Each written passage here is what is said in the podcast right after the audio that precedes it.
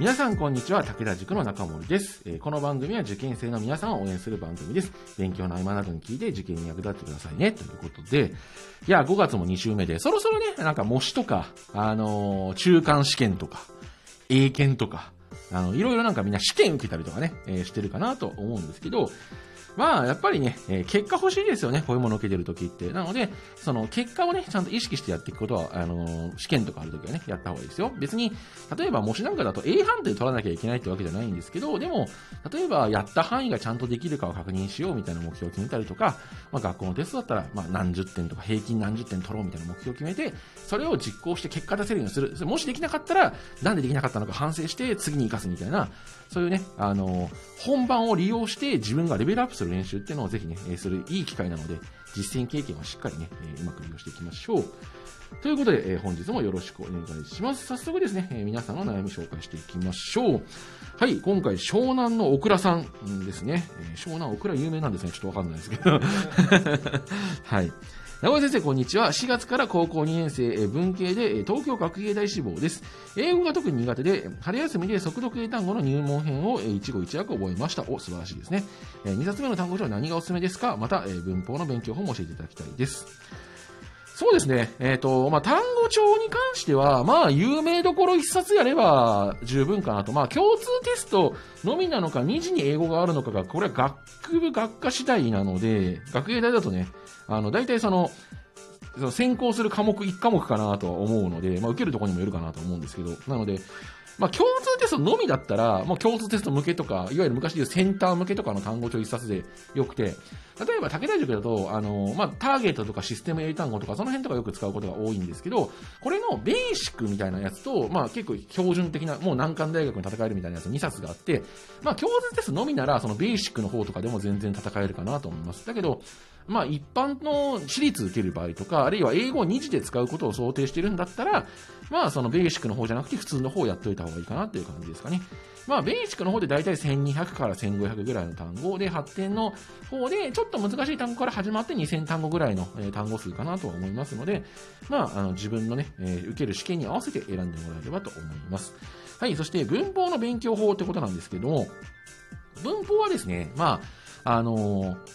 2, 2種類参考書が、まあ、武田塾の場合使ってまして、簡単に言うと、説明、インプットの講義用の本ってですね、理解するための本と、もう一個は演習して実際に問題解いていくアウトプット用の本っていう感じになっていますね。まあ、あの、覚える段階ではどっちもインプットだろうって話でもあるんですけども、要は、その、読む本と解く本って感じですかね。この2種類が必要っていう感じで思っておいてもらえればというふうに思います。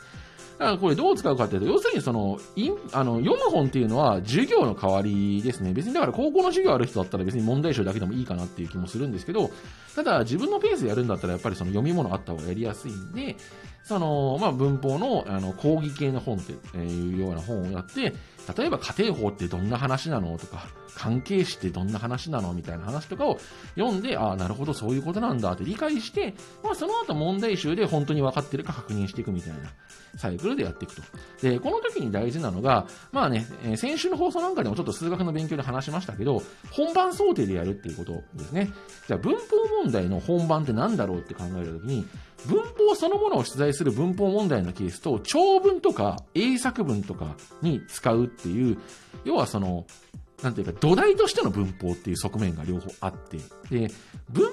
問題を解くだけなら、その、その問題のキーポイントになるようなところだけ分かって解ければいいんですけど、実際は長文とか読むときに文法やっぱ使うわけですよね。だから、その、じゃあ問題文を読んだときに、あの、じゃあその文法問題の文章とか読んだときに、あ、この問題は、この部分にこういう単語があるからとか、こういう言葉の並びだから、この問題の旋回これなんだな、みたいな、その、問題文を読んだだけで、その、該当箇所というか、その問題のポイントが分かって、かつ答えを出せるっていう状況を作っていくっていうのが、まあ非常に大事かなっていうふうに思いますね。これが、ね、あの、よくやってしまいがちなのが、4択の問題集なんかを使って、4択の番号を全部覚えてしまうと。あるいは答えの単語だけ覚えると。だけど、全く同じ問題で全く同じ選択肢が出ない限りはその解き方と意味がないので、やっぱりその、最終的に長文を読むとか英作文を書くってことを考えたらですね、その文法事項を自分でこう思い出して書いたり読んだりしなきゃいけないわけなんで、えー、そういう意識を持ってやれるといいんじゃないかなっていうふうに思います。はい。まあ、文法はね、暗記にやってしまいがちですが、理解してないと、あの、後々困るんで、あ、これ長文にも使うと思ってしっかり意識してやろうっていうのが大事かなというふうに思います。はい、ぜひ頑張ってみてください。以上、皆さんからいただいたお悩みのご紹介でした。エンディングのお時間です。はい、ということでね、まあ、勉強のやり方の質問っていうのはやっぱりね、この時期は特に多いかなとは思いますよね。やっぱりそのね、あのー、なんていうか、やったことが無駄になるとかってね、なえるんでね、やり方はしっかり考えてもらって、いいんじゃないかなっていうふうに思いますけどね。だからただね、この辺は、まあ、あのとりあえずやってみることも大事だとは思いますけどね。で、その後、例えば入試問題とかをと、とりあえず挑んでみて、自分に何が足りないのか把握するとかは結構ね、有効な手段だったりするので、なんか悩んだ、悩んだらね、とりあえず過去問を挑んでみるっていうのも手だと思うので、もしね、自分が今何するかよくわかんないなって思ったら、とりあえず過去問挑んでみたり、あのー、っていうのをやってみることもお勧めします。ぜひね、やってみてください。はい、ということで、え、合格のための今日の一言いきたいと思います。えー、今日はですね、何をするか迷ったら戻ろうという話をしていきたいと思います。まあ、さっきの話とかにもちょっと繋がる内容なんですけれども、例えばですね、模試を受けました。全然できませんでした。過去問やりました。全然できませんでした。なんか問題集とかやってたら、あの、急に詰まっちゃいました。みたいになった時に、これね、あんまりやらない方がいいのは、新しいものを追加して解決しようとすることなんですよ。うん。あの、何もやってない人ならそれ追加しなきゃいけないんですけど、極力今までやったものをフル活用して、それだけで乗り切る習慣をつけた方がいいですね。うん。で、ま、なんでかっていうことなんですけど、あのね、結局、その、また詰まるからですね、同じことで。結局それって、あのまあ、毎回毎回詰まるために参考書を変えて用意するってことをやるつもりなら別にいいんですけど、でも実際それって結局分かってなかったりするんですよね。たまたま似た問題が他の問題集だと載ってたから、あの、突破したように見せかけてるだけで、実は分かってないってケースがほとんどなんですよ。で、あの、結構やっぱ悩んだり不安になったら、とりあえずなんか参考書変えて仕切り直ししようみたいなことって結構皆さんやりがちなんですけど、